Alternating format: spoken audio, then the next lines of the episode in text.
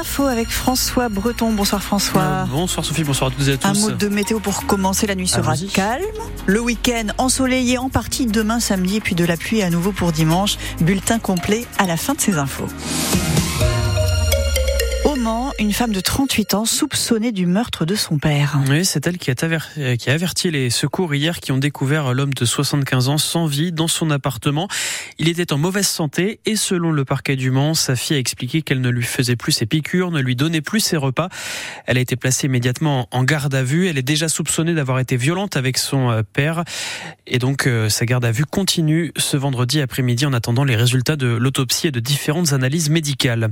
L'association des maires de la Sarthe affiche son soutien au maire d'Artezé à côté du Bayeul.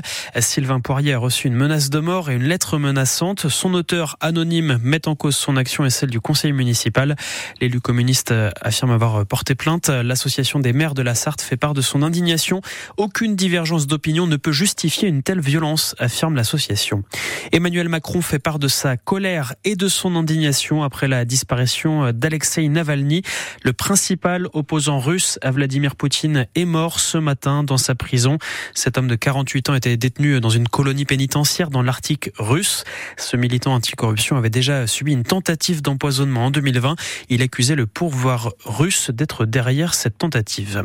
La métropole du Mans va mettre la main à la poche pour sauver l'un des fleurons de l'acoustique au Mans. Elle a voté hier soir une subvention de 205 000 euros.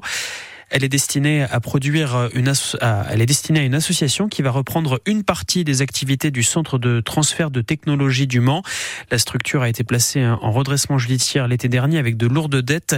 Cette nouvelle association créée par des salariés du pôle acoustique du CTTM doit reprendre seulement les activités acoustiques de ce centre.